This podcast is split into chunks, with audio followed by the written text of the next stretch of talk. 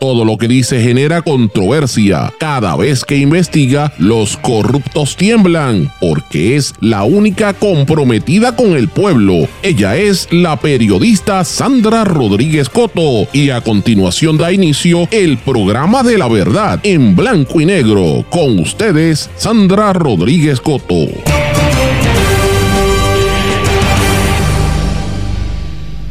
Audios de Sol y Playa, criptoempresario, experimentan con la salud de los boricuas y mucho más. Bienvenidos a su programa en blanco y negro con Sandra para hoy lunes 14 de agosto de 2023. Les saluda Sandra Rodríguez Cotó. Audios del perjurio en Sol y Playa evidencian que miembros de la Junta de Directores del edificio de Rincón le mintieron al juez David Quiñones Portalatín, quien hoy mismo tiene una vista de seguimiento. Se anunció anoche el fin del viaje comercial a Panamá en el que participó el gobernador, el secretario Sidre y 18 empresarios puertorriqueños, pero todavía no hay un detalle real de qué fue lo que pasó. Muere un preso de 39 años de edad en el centro penitenciario Las Cucharas en Ponce, otro más y nada pasa. Departamento de Recursos Naturales informa deficiencias en una torre que se construye en Guayanilla. Las coordenadas falsas, impactos en el humedal, violación a reglamentación, control de erección de, la erosión y muchos otros temas fueron los hallazgos de la agencia. Criptoempresario que se jacta de no pagar impuestos en Puerto Rico, David Bailey, provoca coraje en la red social de Twitter y hoy vengo con el detalle. Estudiantes de educación especial pierden sus terapias por falta de pago, mientras en el Departamento de Educación anuncian con bombos y platillos millones que van a comprar para y gastar para pagar un equipo que los estudiantes puedan ponchar su asistencia. Documental en Netflix revela la larga historia de cómo experimentan con los puertorriqueños. ¿Te imaginas si ese fuego que pasó en Maui hubiera pasado en Puerto Rico? Vivimos en un planeta donde los eventos meteorológicos extremos son cada día más comunes. Proyectan que más de 11.000 beneficiarios del Plan Vital serán inelegibles luego de pasar por el proceso de certificación. Juramenta la nueva directiva de la Asociación de Periodistas y la Asociación de Periodistas Independientes aprueba estatutos. Vamos a hablar de estas y otras noticias en la edición de hoy de En Blanco y Negro con Sandra. Esto es un programa independiente sindicalizado que se transmite a través de todo Puerto Rico en una serie de emisoras que son las más fuertes en sus respectivas regiones por sus plataformas digitales, aplicaciones para dispositivos móviles y redes sociales. Y estas emisoras son cadena WIAC, compuesta por tres emisoras, WIAC 930 AM Cabo Rojo Mayagüez, WISA UISA 1390 en Isabela, WIAC 740 en la zona metropolitana. Nos sintonizan también por WLRP 1460 AM Radio Raíces, La Voz del Pepino en San Sebastián. Por X61, que también son dos emisoras en Patillas y toda la zona de Guayama y el sureste, es el 610 AM y el 94.3 FM. Y también nos sintonizan desde Ponce para todo Puerto Rico por la más fuerte WPAB 550 AM Ponce y ECO 93.1 FM. Vamos de lleno con los temas para el día de hoy.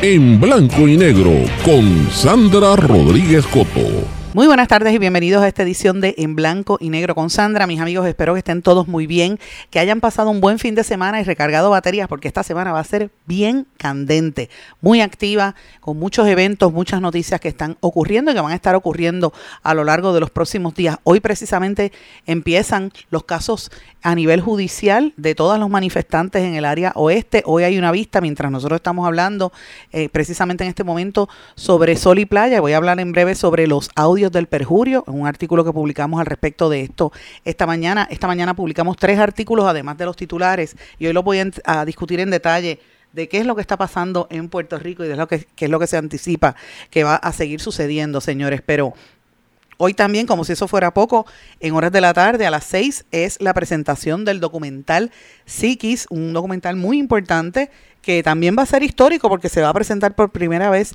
en el Centro de Bellas Artes, en la sala de festivales, así que va a ser un evento importante eh, sobre la situación puertorriqueña, un, documental que no recibió ningún tipo de apoyo de el, La, la, Corporación de Cine y todas estas entidades gubernamentales, pero son temas que rompen esquemas de lo que está pasando en Puerto Rico. Y como quien dice, las clases ya empezaron, estamos en el Back to School, así que toda esta semana va a ser sumamente activa, esté atento a los temas. Venimos de un fin de semana donde también hubo mucha noticia, sobre todo de naturaleza criminal. La situación no se detiene. Eh, y hay que estar muy pendiente porque la situación en la calle está dura. Así que eh, eh, les anticipo que esto va a ser una semana conflictiva y eso, no hemos hablado, ni siquiera les he mencionado a nivel político lo que se anticipa y lo que viene a nivel político que también va a estar súper candente. Así que tenemos una semana que va a ser bien interesante. Pero quiero comenzar hablando de los audios del perjurio en Sol y Playa que evidencian cómo los miembros de la Junta de Directores de ese polémico edificio en el área de Rincón le mintieron al tribunal al juez David Quiñones Portalatín, quien precisamente hoy tiene una vista de seguimiento que comienza ahora a las 2 de la tarde. Después que termine este programa, el juez del Tribunal de Primera Instancia, David Quiñones Portalatín, tendrá ante su consideración los incumplimientos, las tretas y los engaños que han cometido sistemáticamente los miembros de la Junta de Residentes del condominio Sol y Playa en Rincón. Pero el problema que enfrentan los titulares de ese condominio ahora será cómo demostrar que no mintieron en sala, como a todas luces parece que lo hicieron. Señores, estamos publicando y hemos publicado eh, un análisis de los audios, ¿verdad? De lo que se discutió en sala en las últimas vistas que corroboran cómo el ex vicepresidente de los condómines, Kenny Gutiérrez Vélez, le mintió al juez Quiñones Portalatín al expresarle que ya habían contratado a las compañías para demoler la construcción ilegal y restaurar la zona marítimo terrestre como había ordenado el tribunal desde el 14 de febrero del año pasado, o sea, del 2022. Así que eh, quiero que ustedes lo vean porque después en una vista pública dijeron lo contrario. Quiero que ustedes escuchen qué fue lo que dijo el ex vicepresidente de los condómines, Kenny Gutiérrez. Licenciada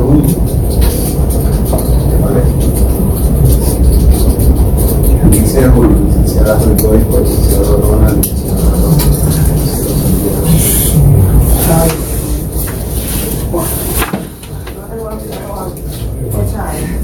que si ya tuvieras permiso, notifican y no hay que venir, ¿verdad? Licenciada Luis, ya empezaron a hacer las cotizaciones con los posibles potenciales personas que pueden trabajar en casa. Sí, señoría. Ya se hizo ¿Y está adelantado? Que, no, que una vez que venga el permiso, no habría problema, podríamos empezar a trabajar dinero. Correcto. Ya está a punto de ahora la bola está en las manos de OPE de Recursos Naturales, de OPE, ¿verdad? Del ingeniero. El ingeniero de. Eh, y sometamos el ingeniero.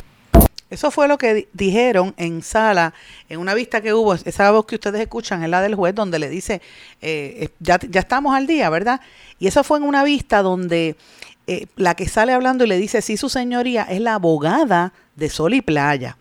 Pero en una vista de hace una semana, el pasado 15 de junio, el juez le había advertido en sala que no descartaba la posibilidad de referir a Gutiérrez, a Kenny Gutiérrez, al Ministerio Público para la erradicación de cargos por cometer perjurio en el tribunal.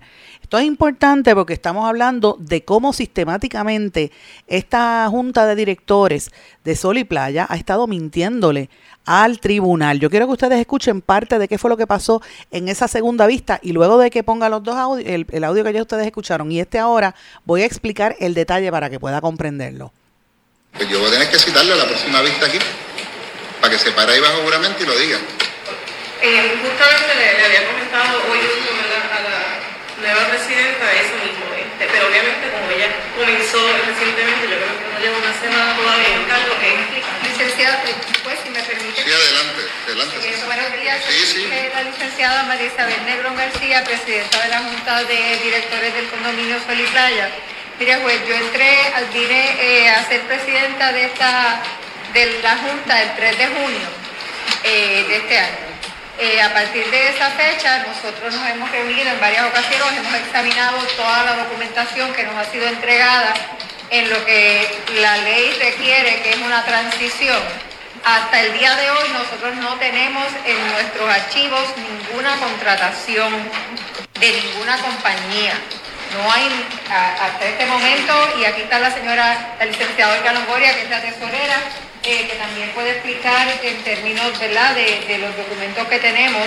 Eso sí, pues queremos decirle que la Junta nueva eh, está, o sea, nosotros vamos a cumplir. Nosotros no tenemos, o sea, eh, claro, hemos estado dialogando con la licenciada y con los ingenieros y pues se han presentado unas alternativas para el cumplimiento, pero nuestra posición es cumplir con las órdenes del tribunal. Y a la mayor brevedad posible según los términos, ¿verdad? Y los que usted ha dado en el día de hoy. Ahora, le puedo certificar que al día de hoy no tenemos ninguna eh, compañía contratada y que tengamos conocimiento al día de hoy, no se han hecho gestiones, de hecho, nuestro, eh, en nuestra agenda está conseguir eh, unas cotizaciones para iniciar este proceso. Yo le voy a dejar a la licenciada Longoria, que es la tesorera, para que le explique los restantes. Bueno, bien, es correcto. Hemos examinado los pocos libros que nos han entregado y no existe evidencia alguna de que se haya contratado a los ingenieros, la maquinaria para esa demolición. Así que decirle usted hoy que podemos informarlo totalmente incorrecto. Si el señor Kenny Gutiérrez dijo eso usted, tendrá que explicarlo, pero no lo hemos encontrado. Si existe, no se nos ha informado. Tendríamos que comenzar a evaluar. Licenciada Ruiz yo le voy a dar un consejo. Cuando usted traiga a alguien al tribunal, usted cerciórese de lo que las cosas que le dicen son ciertas.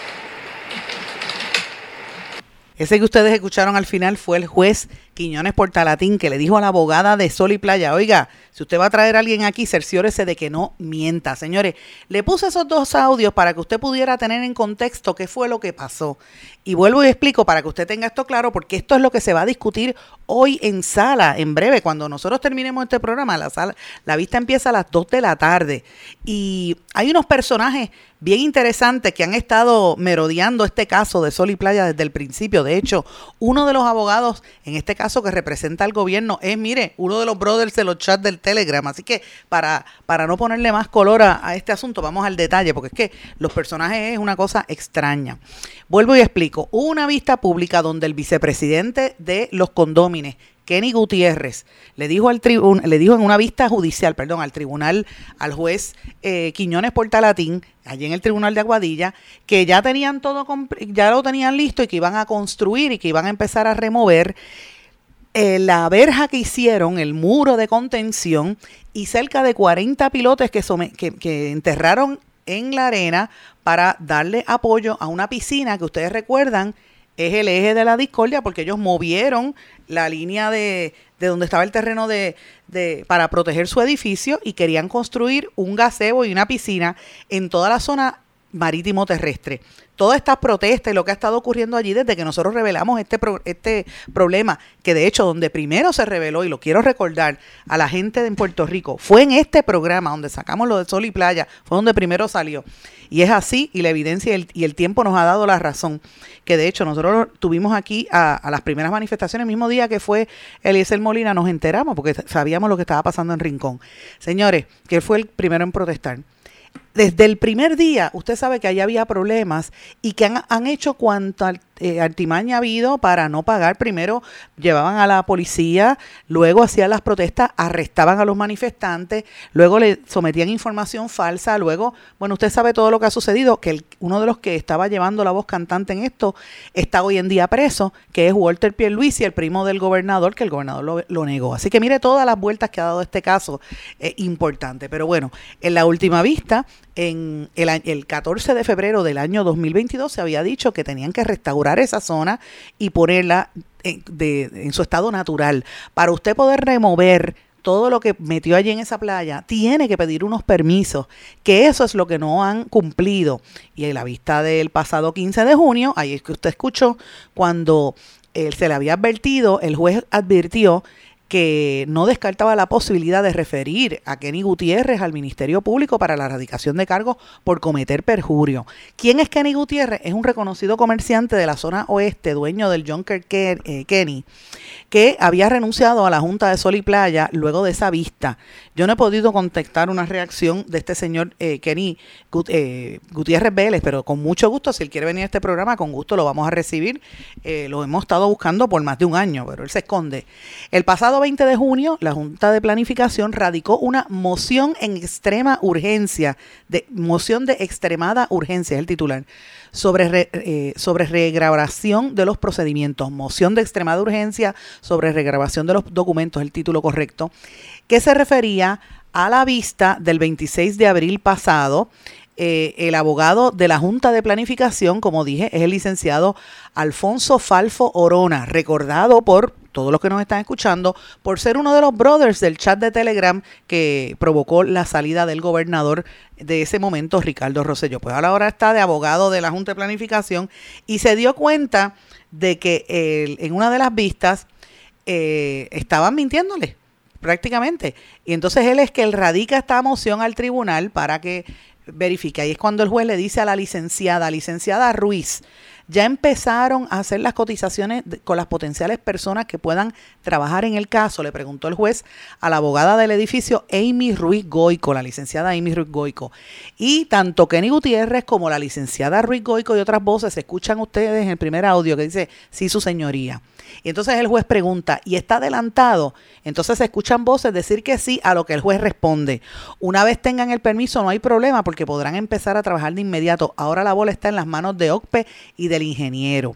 El juez Quiñones Portalatín en varias ocasiones a lo largo de todo este caso ha manifestado su molestia con la lentitud de las agencias como el Departamento de Recursos Naturales, la Oficina de Gerencia de Permisos, OCPE, la Junta de Planificación y el mismo Departamento de Desarrollo Económico y Comercio porque han permitido, ¿verdad?, que se mantenga esa destrucción que hay en esa zona.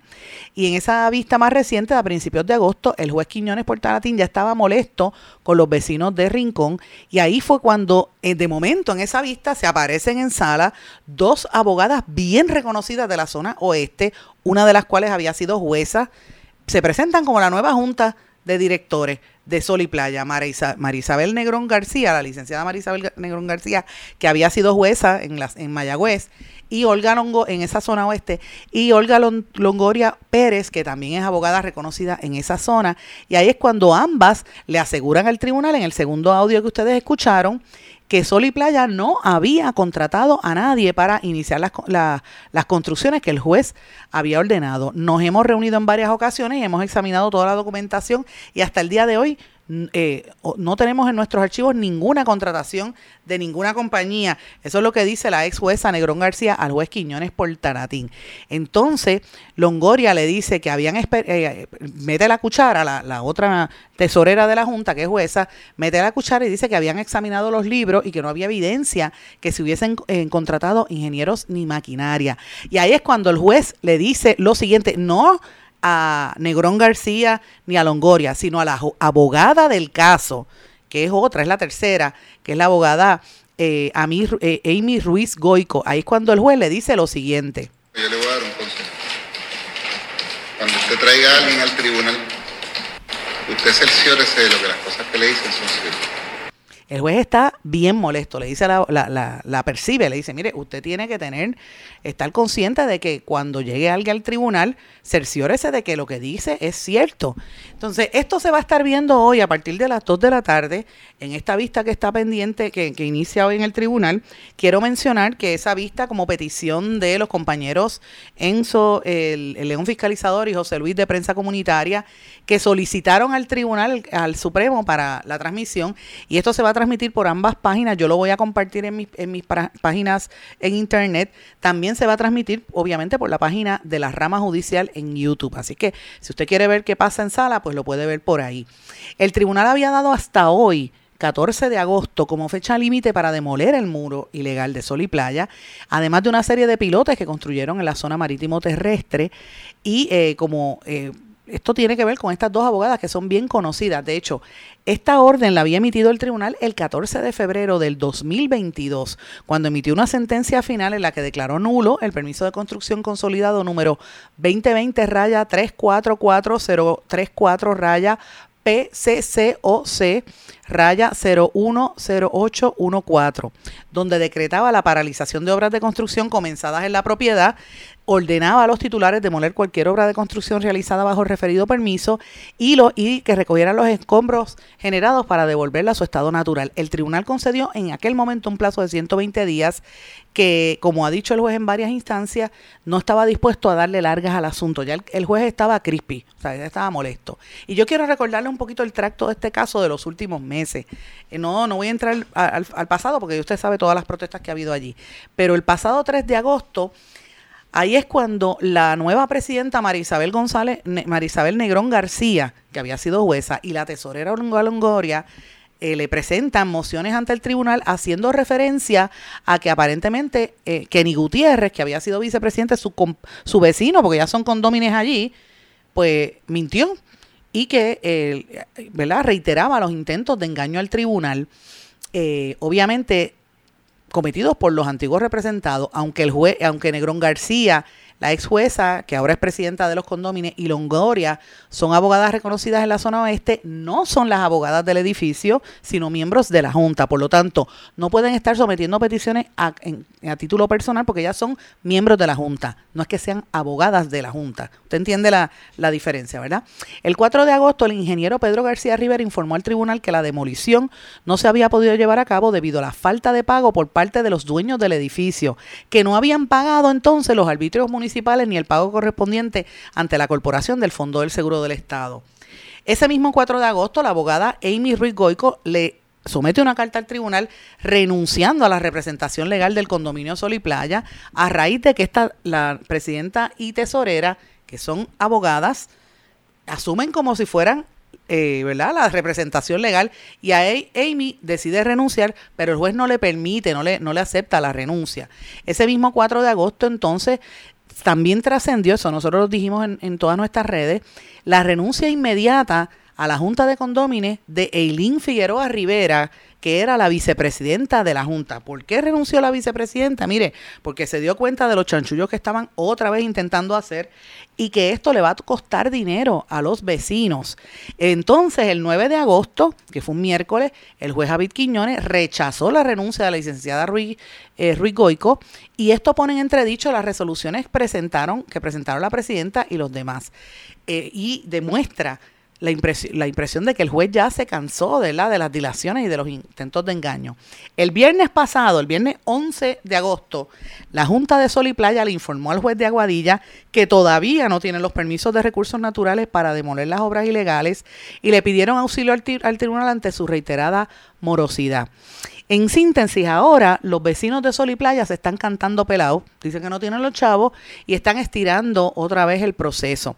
Eh, la información que yo tengo es que están, eh, ellos trataron de hacer una nueva, una nueva, ¿cómo le llaman ellos? Una derrama para pagar los costos de, de, ese, de esa remoción, que son bastantes, son más de medio millón de dólares que tienen que pagar.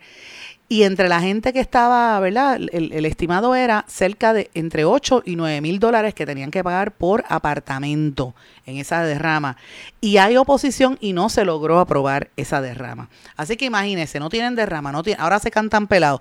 La abogada le renuncia, el, el perito le renuncia y hoy hay vista a las 2 de la tarde. Así que prepárese porque mañana esto es lo que viene y va a ser bien caliente, señores. Lo que le quería dar es de glose para que usted pudiera entender qué es lo que se va a estar discutiendo hoy ¿Y quiénes son los personajes? Mire, una ex jueza de, del área oeste, bien conocida, que ahora está en la Junta y dice, ay, no sabíamos nada un ex presidente que dijo, sí, ya tenemos todo contratado y no aparece nada contratado. Un ingeniero que dice, no me pagaron y no pude pagarle, así que no hice nada. Y entonces la abogada renuncia. Mira qué cosa linda. Y entonces los otros que se dan cuenta del tostón empiezan a renunciar a la Junta de sol y playa. Señores, eso está bien, bien feo. El detalle de todos estos documentos, porque yo hablo con evidencia, usted los puede leer y ver las mociones y todo en los artículos que, he publicado, además de escuchar los audios y todo este tracto. Mis amigos, mis amigos, antes de irnos a la pausa, quiero también traer una noticia de otro tema que me parece importante y quiero mencionarlo, aunque sea brevemente esto. Tenía otros temas, pero el tiempo no me ha dado, así que lo hablamos cuando regresemos de pausa. Pero quería mencionar que esto es importante. Este fin de semana, el sábado, volvió a morir otra persona en una cárcel de este país. Murió un preso de 39 años en el centro penitenciario Las Cucharas de Ponce. Esto lo dieron las autoridades. Dicen que lo encontraron boca arriba en el piso. Un hombre de 39 años. Eh, y se determinó que no tenía signos vitales. Él estaba en máxima seguridad cumpliendo una sentencia de 99 años por asesinato en primer grado eh, y obviamente pues se dijeron que, que, se le iba a hacer una autopsia, pero fíjense cómo siguen muriendo gente en las cárceles y a la gente como que no le importa, o sea, ¿qué es lo que pasa con la secretaria de Recursos de, de, de Corrección y Rehabilitación? ¿Qué pasa con el gobierno que no le interesa a los seres humanos que están en las cárceles? Mire, delinquieron, sí, pero son seres humanos y sus familiares quieren saber qué está pasando allí. Así que está, eh, lo que está ocurriendo en las cárceles es atroz y yo estoy segura, estoy segura que, ahí se están cometiendo que esto es algo institucional, vamos a decirlo desde ese punto de vista, desde esa, desde esa manera. Tengo que hacer una pausa. Cuando regrese vamos a hablar del viaje del gobernador y otras noticias exclusivas. Regresamos enseguida. Esto es En Blanco y Negro con Sandra Rodríguez Coto. Esto es En Blanco y Negro con Sandra Rodríguez Coto. Y regresamos en blanco y negro con Sandra. Bueno, mis amigos, ustedes saben que este programa no lo oye nadie, lo, lo, oyen solamente cuatro gatos y no lo oyen ni para calentar las emisoras de radio, ni la radio. Eso es lo que dicen, ¿verdad? Alguna gente, para que usted vea que no oyen nada. Usted recuerda que el jueves y el viernes de la semana pasada nosotros cuestionamos en este espacio para dónde era que iban y por qué se iban para Panamá, qué era lo que había detrás de esa misión comercial del gobierno cuando habían hecho un viaje a México donde hubo unas publicaciones en México de irregularidades y como que nadie pasaba y nadie supo realmente cuál fue el impacto de ese viaje comercial. Yo no estoy diciendo que los viajes comerciales no sean importantes, claro que lo son, pero qué casualidad que se dé con este nivel de secretividad y la gente no sepa qué es lo que hay entre manos, ¿verdad? Pues eh, anoche, en altas horas de la tarde, casi en la noche, se emitió un comunicado de prensa de la Fortaleza mencionando que hubo reuniones en Panamá y que terminó la misión comercial entre los, empresarios. Dice que fueron de aquí 18 empresarios en ese viaje. Eh, con el gobernador y con Manuel Sidre. De hecho, el gobernador estaba con la novia por allá y tuvieron sobre más de 150 reuniones. Según ellos, según el comunicado, dice que eh, Pierluisi, Sidre y demás se reunieron en Panamá eh, en la visita, de, en la delegación eh, de esa que estuvieron en esa visita participaron 18 empresarios. Alega que se realizaron 150 reuniones de negocio y hubo reuniones entre funcionarios del gobierno de Puerto Rico y el gobierno de Panamá. Entre, ¿verdad? Entre los que estuvieron allí. Eh, dice que se reunieron con el presidente de Panamá, Laurentino Corticio, con el ministro de Comercio e Industria, con el ministro de Economía y con la embajadora de los Estados Unidos en Panamá, Mari Carmen Aponte, entre otros. Así que eh, sería interesante ver quiénes fueron los empresarios y qué es lo que se va a lograr, porque tampoco entran en ese detalle. Pero lo planteo para que usted vea que, que en este programa que oyen cuatro gatos, pues parece que tuvo impacto los cuestionamientos que hicimos aquí la semana pasada. Señores, la comisionada residente Jennifer González está calladita. Eh, no ha dicho nada sobre las querellas que le radicó el Departamento de Recursos Naturales y Ambientales a su familia en La Parguera por la construcción ilegal de la casa, todos los pilotes que sembraron allí en, y, los lo que cortaron del mangle y el daño a los salitrales también que hemos estado cubriendo, de hecho cubrimos desde el día que hubo la manifestación allí y que ha estado sucediendo allí, eh, tampoco ha dicho nada la gente que está respaldando a Jennifer González. Es interesante, Johnny Méndez, el amigo Johnny Méndez, el expresidente de, de la Cámara, que hace tiempo que no hablamos con él, pero yo sé que él escucha este programa, porque a veces Johnny Méndez, aunque le, le hago este paréntesis, a veces a mí me, me entra una llamada y me empieza a hablar Johnny Méndez porque dice Sandra y se cree que yo soy su hija, porque tiene una hija que se llama Sandra y parece que me tenía los teléfonos confundidos y me llamaba cada rato a saludarme. Así que yo hablaba con él. Pero bueno, Johnny Méndez este, no ha dicho nada, está calladito y no se sabe porque como está el tema de la primaria, así que me parece súper interesante esta discusión.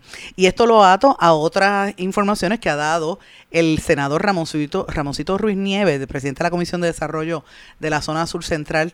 Eh, de momento aparece y está pidiendo, dice que va a recibir, ah, hoy eh, tuvo en horas de la mañana una vista pública para atender el reclamo de los residentes de las comunidades de Monte Papayo en La Parguera, diciendo que también, este, como es un área tan sensitiva, están destruyendo esa zona. No estoy hablando específicamente de los mangles, esto es un monte arriba, Monte Papayo, donde dice que están construyendo y que la proliferación de los Airbnbs y de los, eh, los alquileres corto plazo y el boceteo no dejan a la gente vivir, eh, que están utilizando, hay una serie de invasiones ilegales en toda esa zona y que pues eso es parte de lo que impacta en esa región, así que eh, por lo menos eh, este legislador está diciendo algo interesante. A mí me llama la atención porque esto viene en un momento en que el Partido Popular este fin de semana, bendito, ustedes vieron que hicieron un, como un radio maratón que hasta yo, yo no sé si lograron recaudar como 20 mil pesos, no sé ni cuánto fue que recaudaron, voy a buscar el dato preciso para darlo, pero pasó sin pena ni gloria.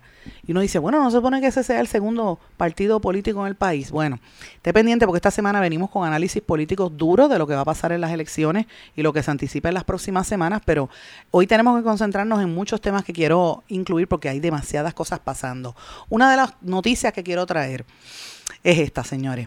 El Departamento de Educación, como ha tenido tanto problema, no tiene secretaria en propiedad porque no la han aprobado y la gente está molesta, ¿verdad? Con los cambios que ha habido y con los contratos para la construcción. Ellos anunciaron con bombos y platillos que la agencia va a destinar junto a la Autoridad de Financiamiento de Infraestructura y la Autoridad de Edificios Públicos 3.500 millones de dólares para reparar las escuelas en un plazo de cinco años. Esto terminaría en el 2026, esta primera etapa, pero, o sea, ellos dicen que ya había comenzado, o sea, que sería el total de, cinco años.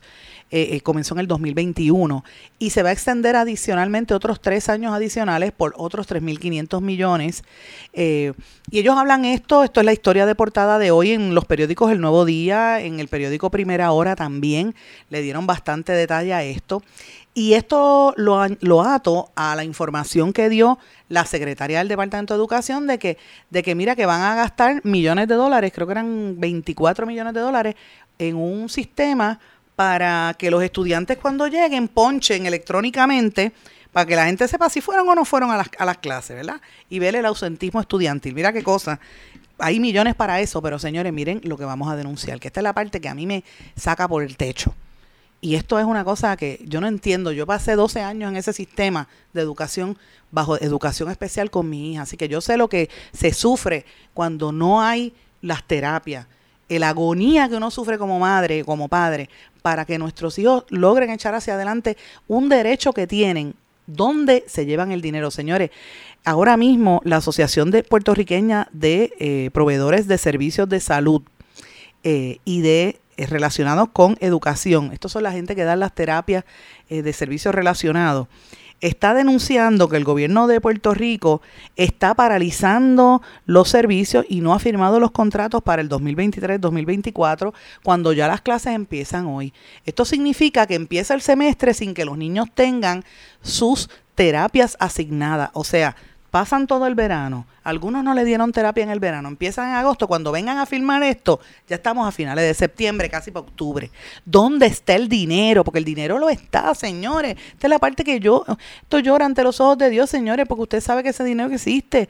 Si los niños no tienen el remedio provisional, que es el, el, el programa que existe, porque como no cumplen, tuvieron que ir al tribunal en un acuerdo. En el caso de Rosal, Vélez, señores, en el caso de su hija Rosamar, que hace tiempo que ya salió del sistema de educación.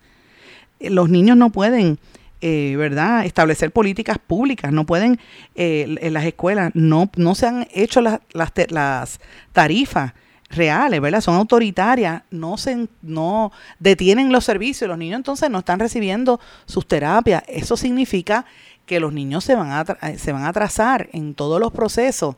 Este, y esto pues dificulta los servicios, eh, no está de acuerdo con las normas establecidas, con los acuerdos anteriores, y esto afecta el estado emocional y la educación de estos niños. Entonces, a mí lo que me, me saca por el techo y me, me ofende, me humilla, es que esto se conoce desde hace muchos años. ¿Cuántos años no tiene el caso de Rosalía Vélez?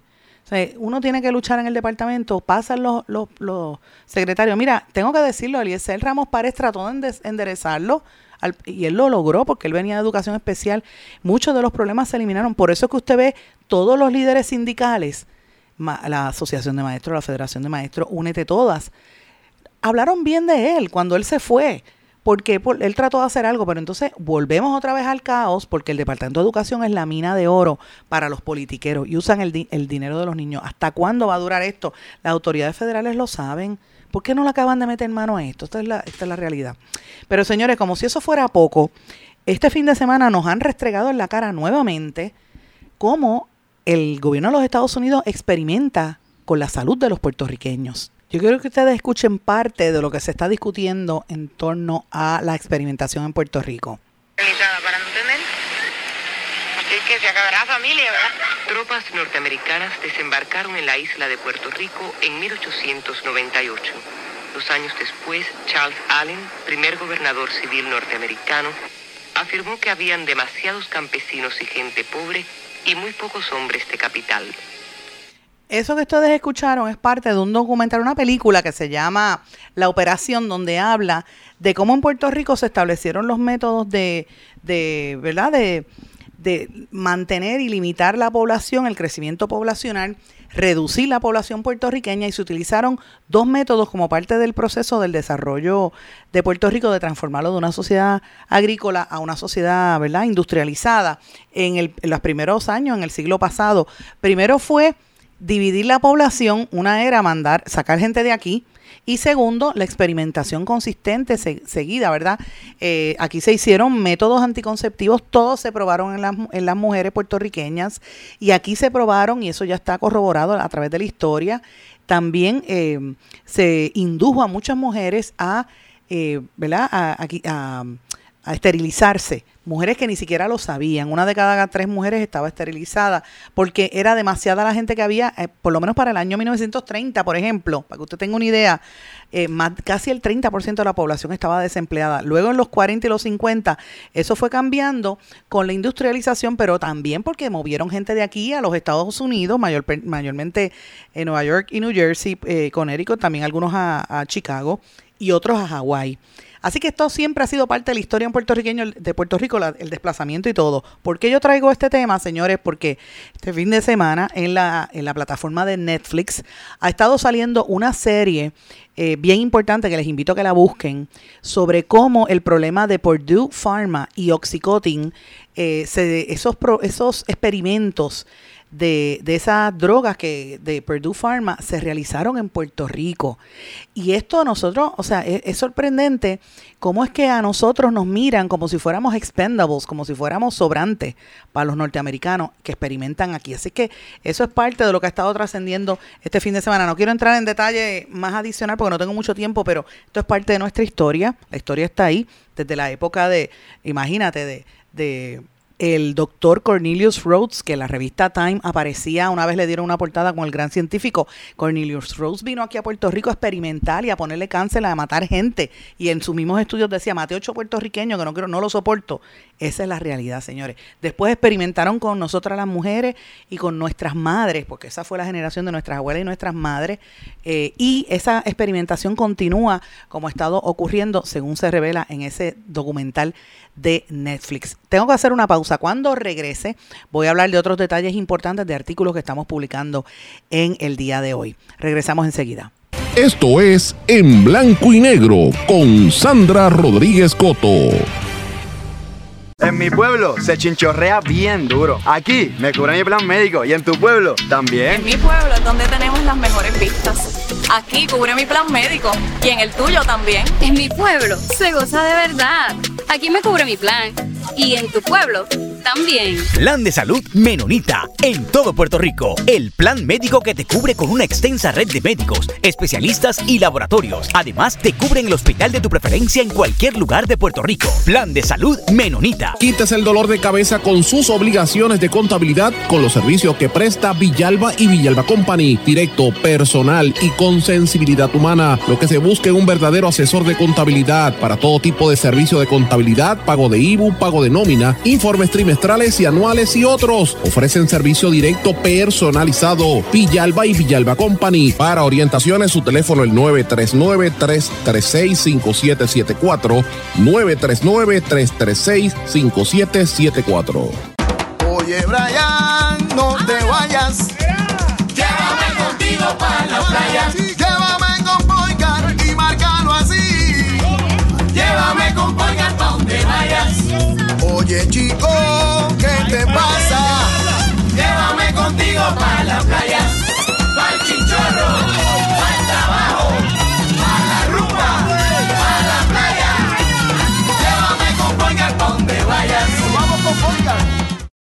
Esto es En Blanco y Negro con Sandra Rodríguez Coto. Regresamos en blanco y negro con Sandra. Bueno, voy a tratar de resumir todo lo que quería decir porque el tiempo no me va a dar, pero si no lo puedo incluir hoy, lo vamos a trabajar en los próximos días en el programa. Pero quería mencionarles, hoy en el periódico Metro y en varios periódicos se habla de que se proyecta que 11.000 beneficiarios del plan vital podrían ser inelegibles, o sea que no van a ser elegibles por el proceso de recertificación. Esto fue lo que se discutió como parte del foro anual de la industria de salud del Colegio de Contadores Públicos Autorizados.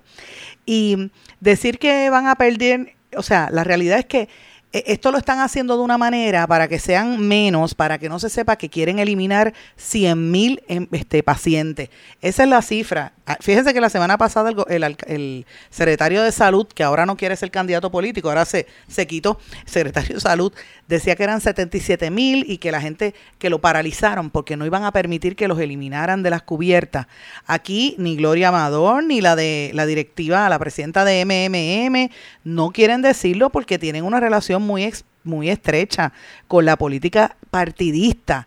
Y entonces, pues, obviamente, tú sacar gente del plan vital, eso va a ser un golpe a las aspiraciones del gobernador Pierluisi, como fue en el pasado contra otros gobernantes. Así que esto es, fíjense cómo una cosa se mezcla con la otra y mientras tanto la gente se fastidia sin el plan de salud y los quieren sacar. Ahora dice que hay 11 mil que, que van a estar fuera eh, una vez termine este proceso, así que los invito a que lean esa nota.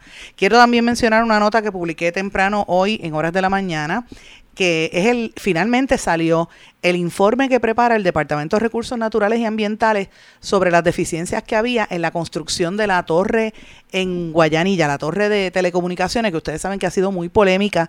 Esto lo dio a conocer el amigo José Díaz Pérez de la Secretaría Ambiental del Partido Independentista Puertorriqueño, que ha estado muy atento, muy eh, ¿verdad? Pe- pendiente a toda esta situación desde el principio y denunciando lo que ha estado ocurriendo porque no, da- no quieren dejar saber lo que está pasando allí, ¿verdad? La senadora María de Lourdes Santiago del PIB había obligado a la agencia, a Recursos Naturales, a que dieran a conocer ese, ese, ese informe a través de una petición formal que hizo el Senado. Pero yo también quiero recordarles que allí el secretario de Justicia, Domingo Emanueli, refirió a un, a un legislador popular, en este caso José Cheito Rivera Madera, que estuvo con la comunidad allí protestando, lo arrestaron a él, arrestaron también activistas ambientales como Jimmy Borrero y Manuel Díaz Pérez de, eh, del campamento contra las cenizas de, Pe- de Peñuelas, entre otros, ¿verdad? Pero contra el representante le radicaron un FEI, los populares se han opuesto, o sea, fíjense cómo están aquí unidos populares y PNP defendiendo una comunidad que se opone a la construcción de esta torre que la empresa que la está construyendo dice que tenía los permisos. Así que esto es una controversia muy grande, el detalle completo lo puede leer en la noticia que publiqué. En esta noticia sé que no me va a dar el tiempo para entrar en el detalle, pero también publiqué esta mañana un criptoempresario que se jacta de vivir en Puerto Rico y de no pagar impuestos. Me refiero a David Bailey, un criptoempresario de Nashville que se jactó de que se mudó aquí para no tener que pagar impuestos, se, se burló del IRS y cuando la gente le empieza a incre- increpar en Twitter, entonces dice que es que viene aquí a invertir y a, y a poner dinero. Entonces, todo comenzó por un tweet que él dijo, él puso, y lo voy a traducir al español porque él decía, esto fue el viernes, él puso un tweet, decía, estoy aquí sentado disfrutando de un helado con mi hija mayor, mirando la ciudad de Guaynabo y pensando, no puedo creer que casi no hay impuestos aquí, brindemos por hacer algo grandioso por Puerto Rico en este próximo ciclo alcista, muy agradecido con esta isla y con su gente. Entonces, al él decir este comentario, la gente empieza, pero ¿cómo tú estás agradecido? ¿Cómo tú no vas a pagar? Que si tú estás desconectado con la realidad y ahí empiezan a preguntar y el tipo, el, el hombre empieza a contestar, pero, ay, pero ¿por qué la ley 60 si la ley 60 es buena? Que si la ley, entonces él dice, ¿cómo que nos estamos quedando con la isla? ¿Crees que Puerto Rico estaría en mejor condiciones si no estuviera la ley 60? Y eso pues agitó más a las masas en Twitter de los cibernatos que empezaron hasta decirle, vete, gringo go home, le decían. Eh, y gener- generó reacciones virulentas, lo llamaron buitre. Y entonces él comete el error y dice, no veo cómo la ley 60 está sacando más de la isla que lo que trae. La única entidad que pierde aquí con la ley 60 es el IRS y empieza a burlarse del IRS. Y yo le recuerdo públicamente a los que nos escuchan que el mes pasado nosotros publicamos que fiscales federales y agentes del IRS encubiertos están examinando los registros de casos penales y civiles para radicar contra todos estos millonarios de la ley 60 que evaden contribuciones en Puerto Rico. Este personaje es conocido, este señor eh, del cual estoy escribiendo, David Bailey, él, él- él es el que hace el Bitcoin Miami, que es un evento grandísimo de los, de los criptoempresarios que este año iban por 35 mil. Y él también es dueño, entre otras empresas, eh, recientemente de Bitcoin Magazine y director de Roundtable Round, eh, Roundtable Media. Roundtable Media LLC, una red descentrali- descentralizada de medios digitales. También tiene The Arena Group, eh, que es una plataforma de contenido digital y tiene otros activos como Carrot, Oxto Management y usted puede ver todas las empresas, Val- Valkyrie Investments, todas las empresas relacionadas a las criptomonedas que él tiene están en el detalle del artículo que publique. Mis amigos, este fin de semana también trascendió, y voy a cambiar el tema para que me dé tiempo, que hay una nueva junta de directores en la Asociación de Periodistas. La amiga Damari Suárez culminó su año y entró eh, como presidenta eh, Nidia eh, Bausa, que la conocen en primera hora, pero lleva muchísimos años como periodista y una junta toda nueva, así que le deseamos la mayor de las suertes. Quiero mencionar también que este fin de semana la Asociación de Periodistas Independientes tuvo una reunión importantísima con la aprobación de los estatutos, que eso me imagino que se dejará saber más adelante. Señores, los invito a que lean la columna que publiqué sobre eh, los fuegos en Maui. ¿Te imaginas si ese fuego que está pasando allí en Hawái hubiera pasado en Puerto Rico? Y yo hago el desglose, el análisis de que vivimos en un planeta donde los eventos meteorológicos extremos son cada día más comunes, ya van más de 90 muertos o más. Pero eh, también quiero mencionar que he estado escuchando y viendo vídeos de hawaianos que dicen, mira, aquí se oyeron unas explosiones y no, no sonaron las alarmas de cuando viene un tsunami.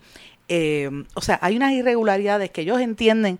Ellos hasta, hay una ahora un, ¿verdad? unas teorías de algunos hawaianos diciendo que esto fue provocado. Así que es- es- esos son los, los ¿verdad? Los- lo que nunca se sabe, pero cuando tú oyes tanta gente diciendo lo que hay y la el retraso, o sea, hay personas que están tratando de llevar ayuda y los militares estadounidenses no los dejan entrar. Así que es algo raro lo que está pasando en esa isla. Así que lo traigo porque me llamó poderosamente la atención. Y quería también mencionar algo. Ustedes saben que la semana pasada estuvimos dando mucha cobertura al asesinato del candidato político a la presidencia del Ecuador, Fernando Villavicencio, que ahora va a ser sustituido por un periodista en el cargo. En la, en la aspiración política. Pero ese, ese asesinato no es un evento aislado en la política y en la historia de América Latina, donde siempre la corrupción y el narcotráfico han jugado un papel importante en la violencia política que ha acabado con la vida de muchos candidatos presidenciales en varios países del continente. Y eh, yo estaba ¿verdad? analizando esto cuando de momento tuve la oportunidad, ustedes saben que yo veo prensa de todo el mundo, y veo desde un medio francés un resumen que hacen de esto. Quiero compartirlo con ustedes porque me parece que es importante y voy a poner el audio directo del compañero periodista eh, que, habla en, fran- en, en español, pero es de France 24, un medio francés. Escuchen esto. episodio vivido en Ecuador no es ajeno en América Latina. La historia de la región ha estado marcada por numerosos actos de violencia política, incluyendo el asesinato de varios candidatos presidenciales. Pese a que no era candidato oficial a las elecciones, este político liberal colombiano era uno de los más opcionados para los comicios de 1950. Su asesinato el 9 de abril de 1948 desencadenó el Bogotazo, una oleada de violencia y disturbios en la capital que tuvo un impacto significativo en la historia política de Colombia.